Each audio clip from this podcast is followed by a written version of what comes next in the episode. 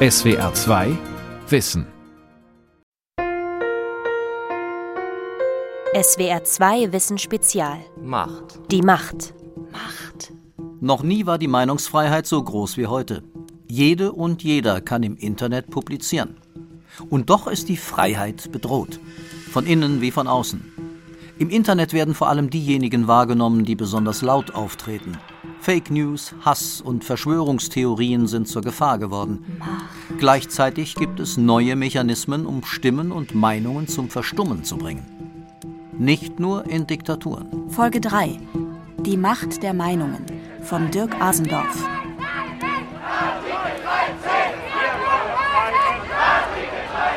März 2019. Die YouTube-Generation geht auf die Straße. Viele zum ersten Mal.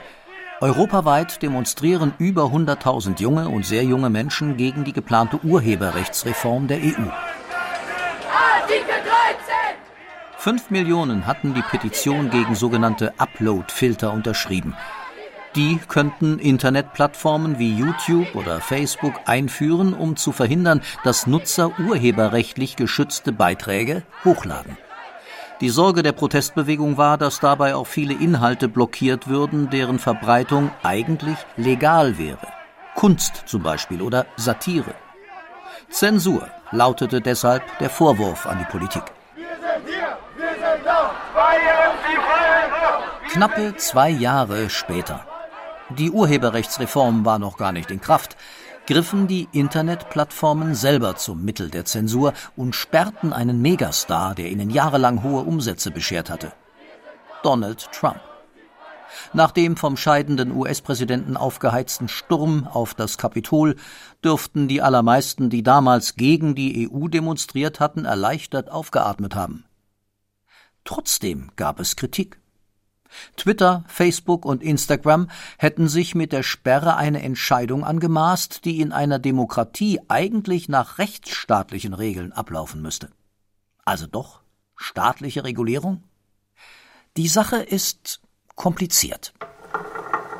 Das Internet hat den öffentlichen Meinungsaustausch so stark verändert wie die Erfindung des Buchdrucks vor 500 Jahren, nur sehr viel schneller. Das klassische Telefon brauchte 75 Jahre, um 100 Millionen Nutzerinnen und Nutzer zu gewinnen. Das Radio immerhin noch zwei Jahrzehnte. Bei Facebook waren es vier Jahre. WhatsApp und Instagram knackten die 100 Millionen Marke nach zwei Jahren. Traditionelle Medien haben ihre Rolle als Gatekeeper des Nachrichtenstroms verloren.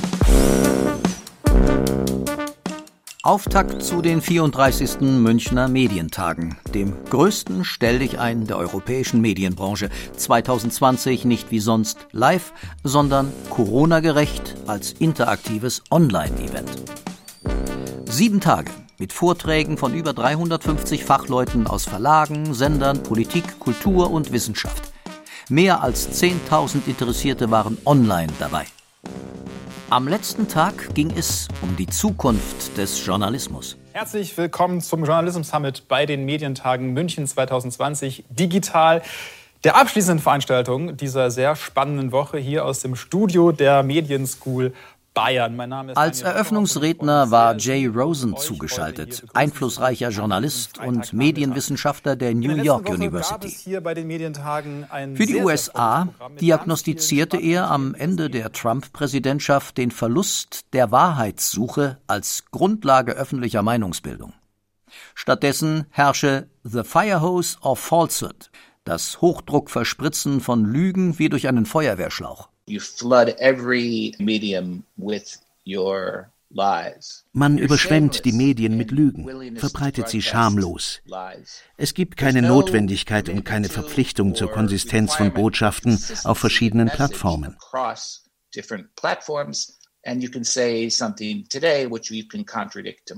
Man kann heute dies sagen und morgen das Gegenteil. Permanente und schnelle Wiederholungen auf allen Kanälen.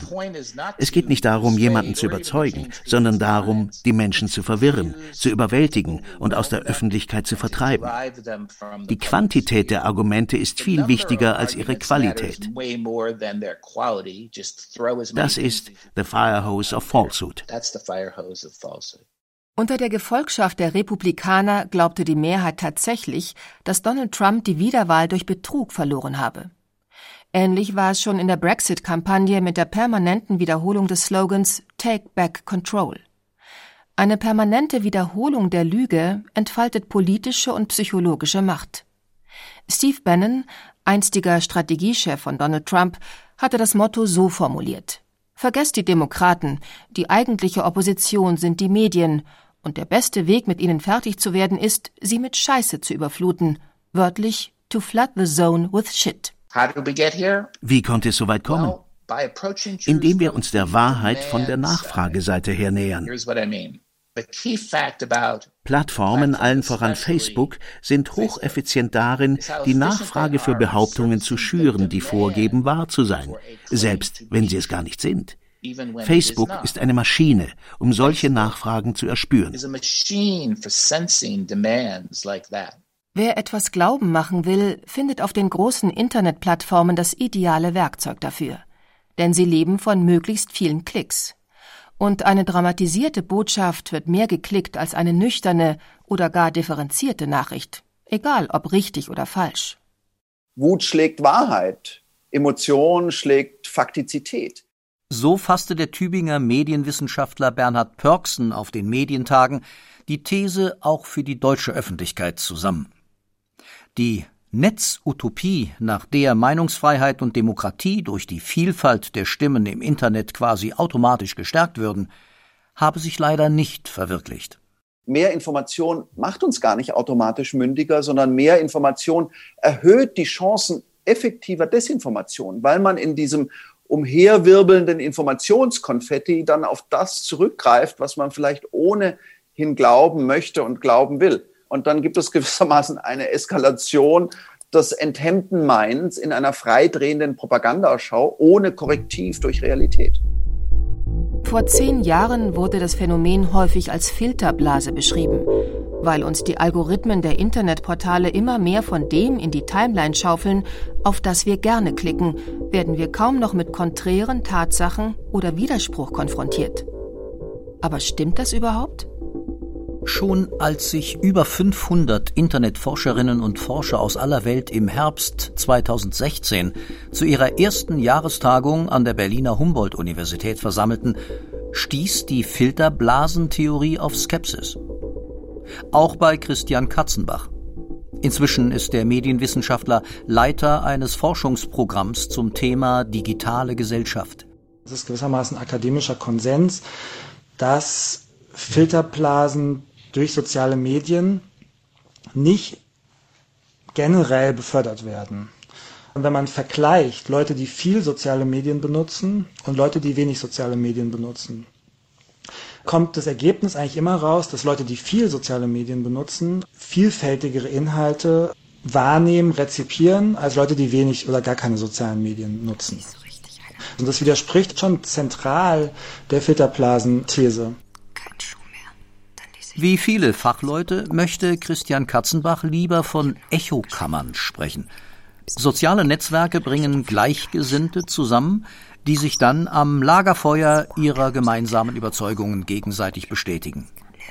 Abgeschottete Blasen seien das aber nicht. Wenn man sich dann anguckt, zum Beispiel verlinkte Inhalte, dann hat man ja lange gesehen und es stimmt auch weiterhin so, dass die verlinkten Inhalte ganz stark von quasi traditionellen Medienhäusern kommen. Und aus meiner Sicht, und das sage ich glaube ich sowohl als Forscher als auch als Privatperson, finde ich gerade diese Verknüpfung, quasi diese Alltagskommunikation mit der öffentlichen Kommunikation, finde ich einen Riesengewinn. Ähm, sowohl für Gesellschaft als auch für uns als Privatpersonen. Christian Katzenbach arbeitet am Alexander von Humboldt Institut für Internet und Gesellschaft. Es ist in einer ehemaligen Bank in Berlin Mitte untergebracht.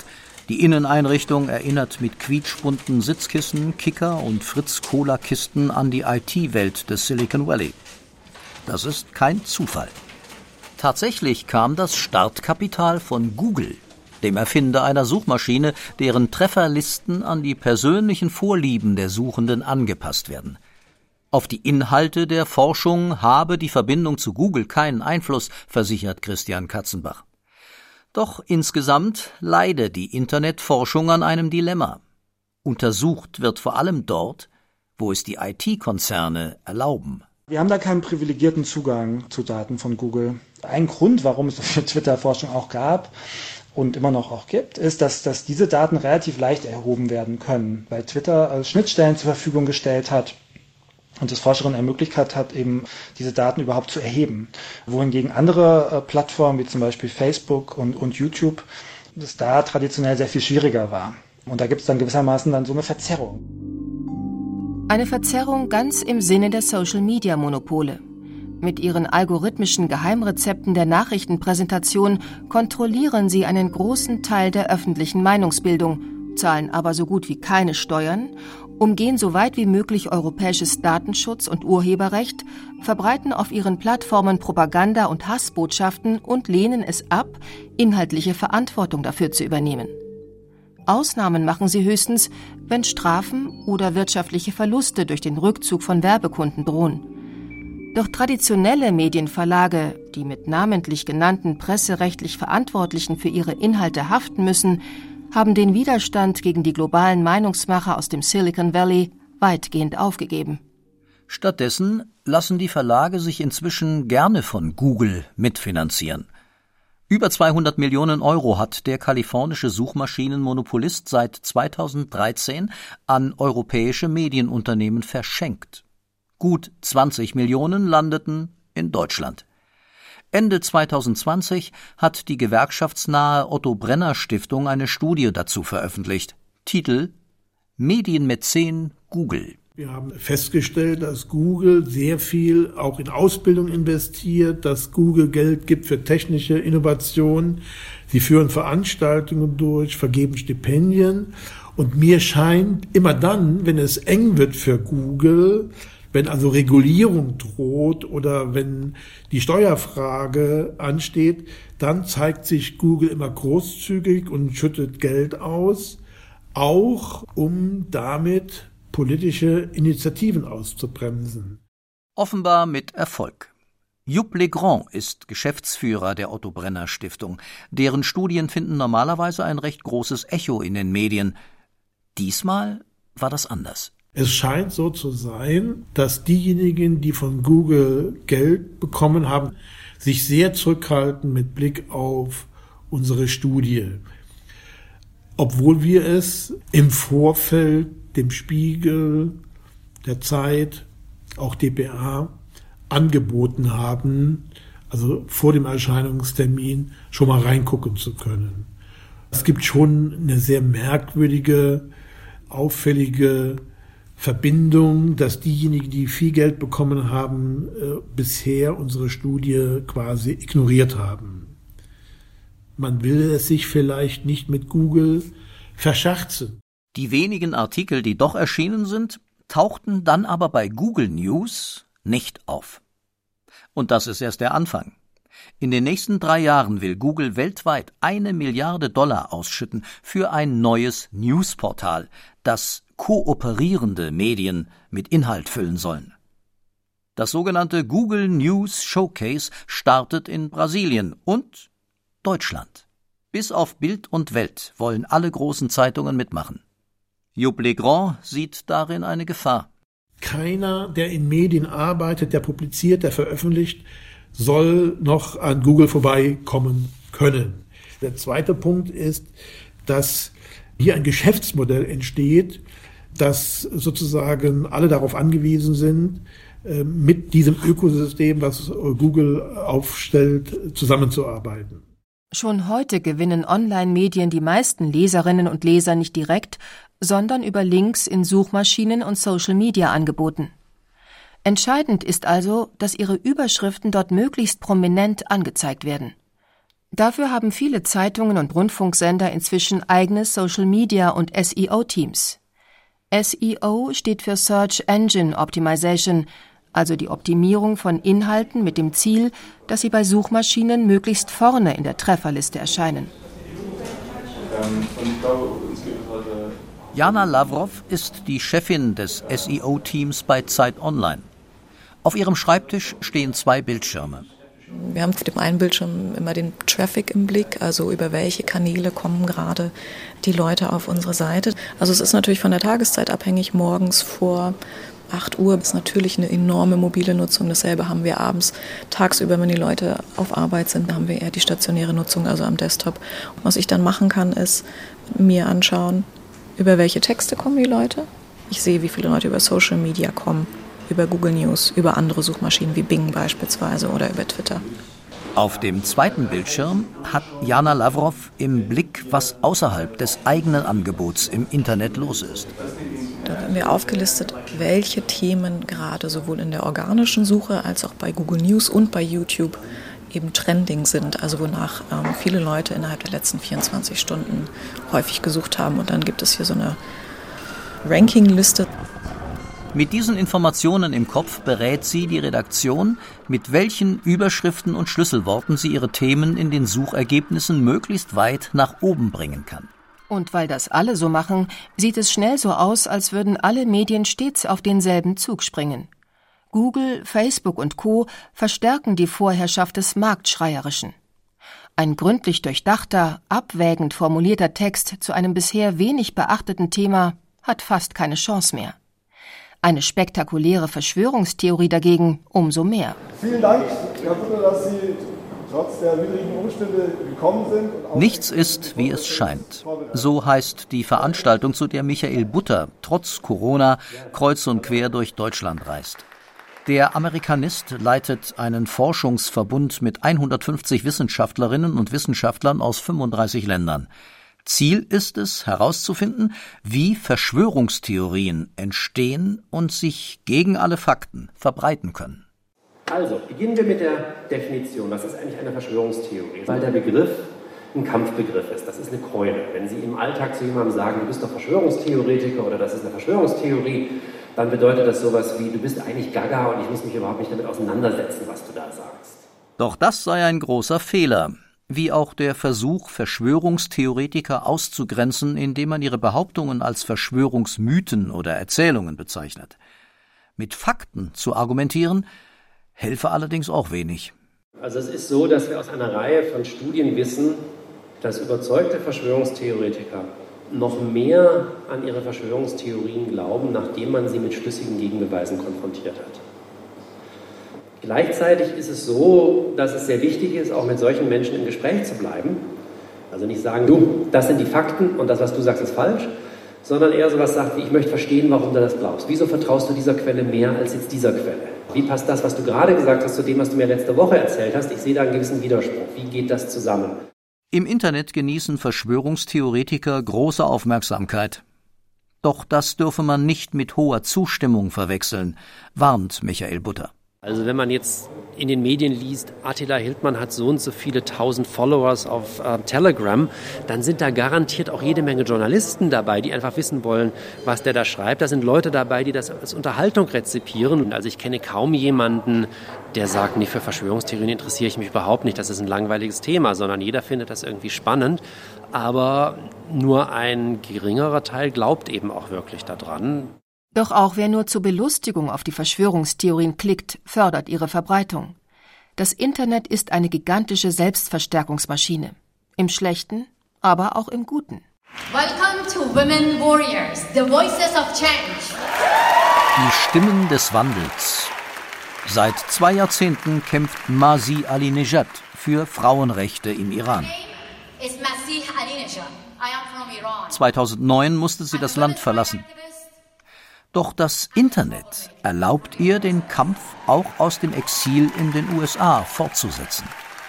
Sie nutzt ihre Popularität, um Videos, die ihr aus dem Iran zugespielt werden, weltweit zu verbreiten. Sie zeigen mutige Frauen im iranischen Alltag und dokumentieren gewaltsame Übergriffe der Religionspolizei. I was a journalist in Iranian parliament im Iran habe ich viele Jahre als Parlamentsreporterin für traditionelle Medien gearbeitet. Dann wurde ich von den Abgeordneten rausgeworfen, weil ich die Korruption in ihren Reihen offengelegt hatte. Ich dachte, das wäre mein Ende. Ich musste mein Heimatland verlassen. Aber es gibt ja die sozialen Medien. Vier Millionen folgen mir auf Instagram, 200.000 auf Twitter und eine Million bei Facebook. Das bedeutet, ich brauche die traditionellen Medien gar nicht mehr. Man hat mich aus dem Land geworfen, aber durch die sozialen Medien bin ich jeden Tag wieder dort. Die Regierung kann eine Zeitung schließen, sie kann Menschen dafür verhaften, dass sie virale Videos erstellen. Aber sie können die Botschaft nicht zum Schweigen bringen. Die Botschaft können sie nicht verhaften. Für Menschen in abgeschotteten Staaten kann das Internet ein Fenster zur Welt sein. Und im arabischen Frühling, den Protestbewegungen, die ab 2011 eine Reihe von Diktatoren gestürzt haben, hatte sich das große Potenzial der schnellen Mobilisierung über soziale Medien gezeigt. Autoritäre und diktatorische Regierungen wurden davon überrascht, doch inzwischen haben sie aufgerüstet. Michael Rediske hat diese Entwicklung intensiv verfolgt. 1994 hat er die deutsche Sektion von Reporter ohne Grenzen gegründet und ist seitdem Vorstandsmitglied. Weltweit haben die Methoden von autoritären und diktatorischen Regierungen zugenommen, Journalisten einzuschüchtern. Die Chinesen sind vorangegangen mit ihrer Spionagesoftware. Das wird jetzt in vielen Ländern eingesetzt. Also diese Art von Druck auf Journalisten hat massiv zugenommen. In den letzten, ich würde sagen, auch mindestens zehn Jahren hat die Zahl von äh, Journalisten, die auch ins Exil gehen mussten, sehr stark zugenommen. Und dazu kommt, dass angefangen mit China autoritäre und diktatorische Regierungen immer mehr das Internet in ihrem Gebiet auch in ihre Gewalt bekommen haben. Die Türkei ist ein Beispiel, was uns sehr beschäftigt hat in den letzten Jahren. Jedes Jahr erstellt Reporter ohne Grenzen eine globale Rangliste der Pressefreiheit. Ganz hinten steht Nordkorea, die Volksrepublik China liegt nur drei Plätze davor. Auch die Türkei findet sich inzwischen im hintersten Sechstel. Fast 1000 Journalistinnen und Journalisten wurden weltweit in den vergangenen zehn Jahren bei oder wegen ihrer Arbeit getötet. Aber auch in Ländern, die Meinungsfreiheit garantieren, ist Journalismus nicht einfacher geworden. Mittlerweile hat das Internet es eher schwieriger gemacht für die Pressefreiheit und selbst für die Pressevielfalt.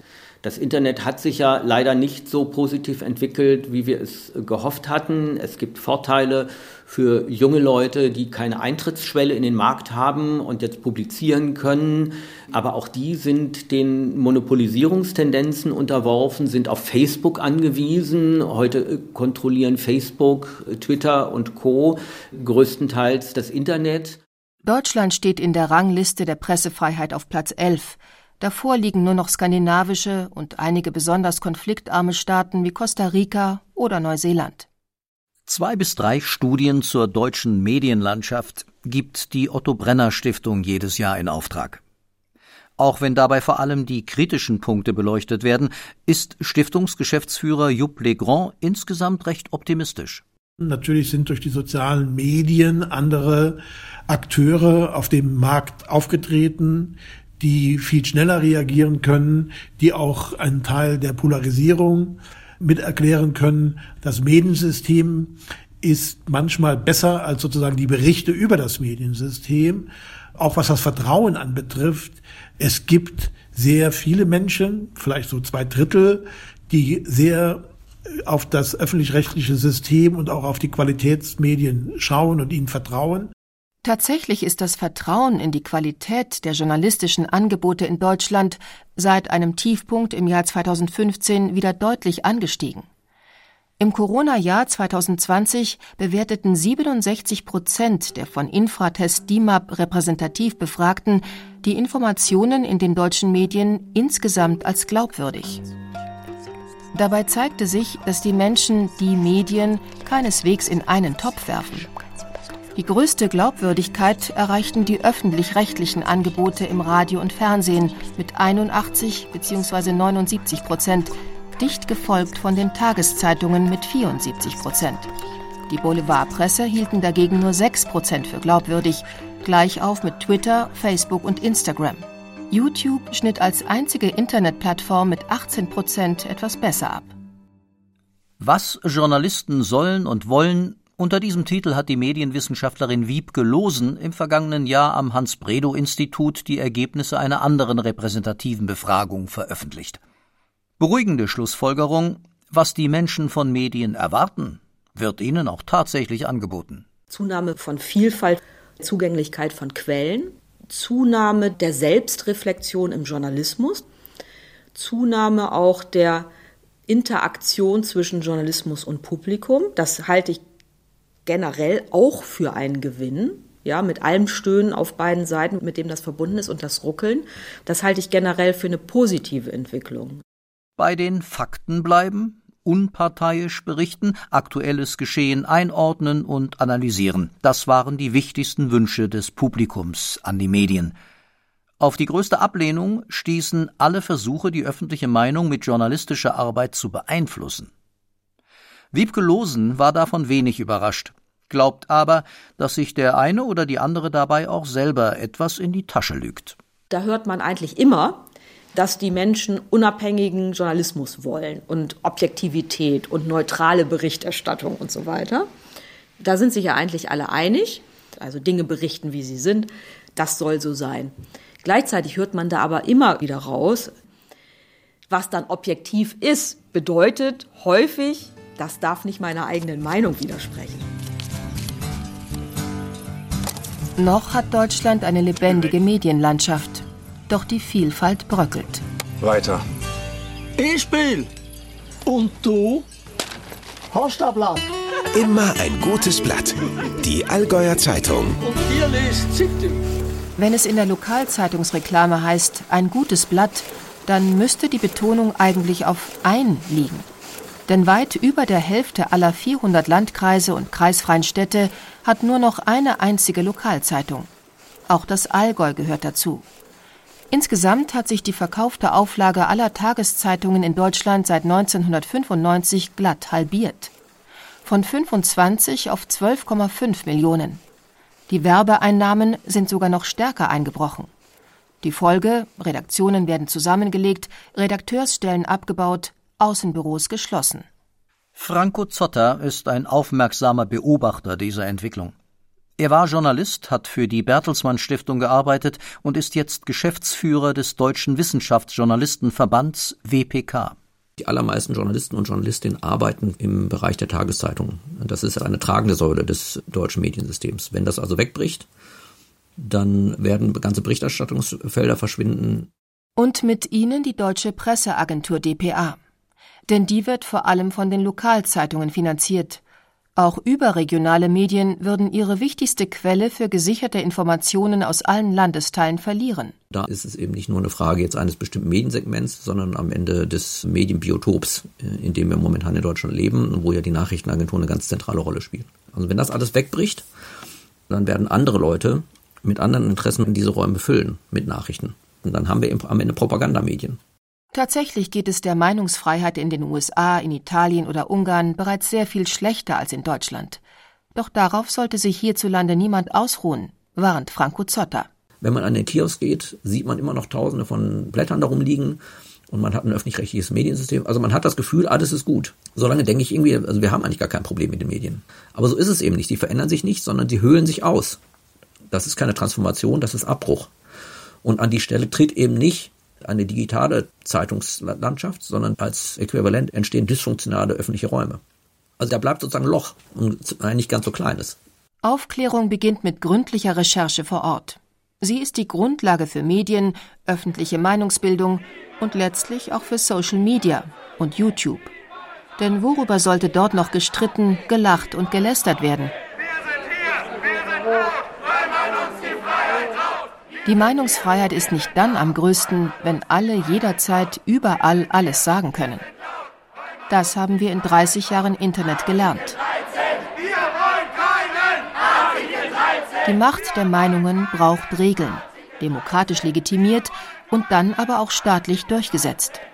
Und sie braucht die permanente öffentliche Auseinandersetzung in Medien, Debatten und Demonstrationen. Danke euch schon mal allen dafür, dass ihr heute hier dabei gewesen seid. Danke.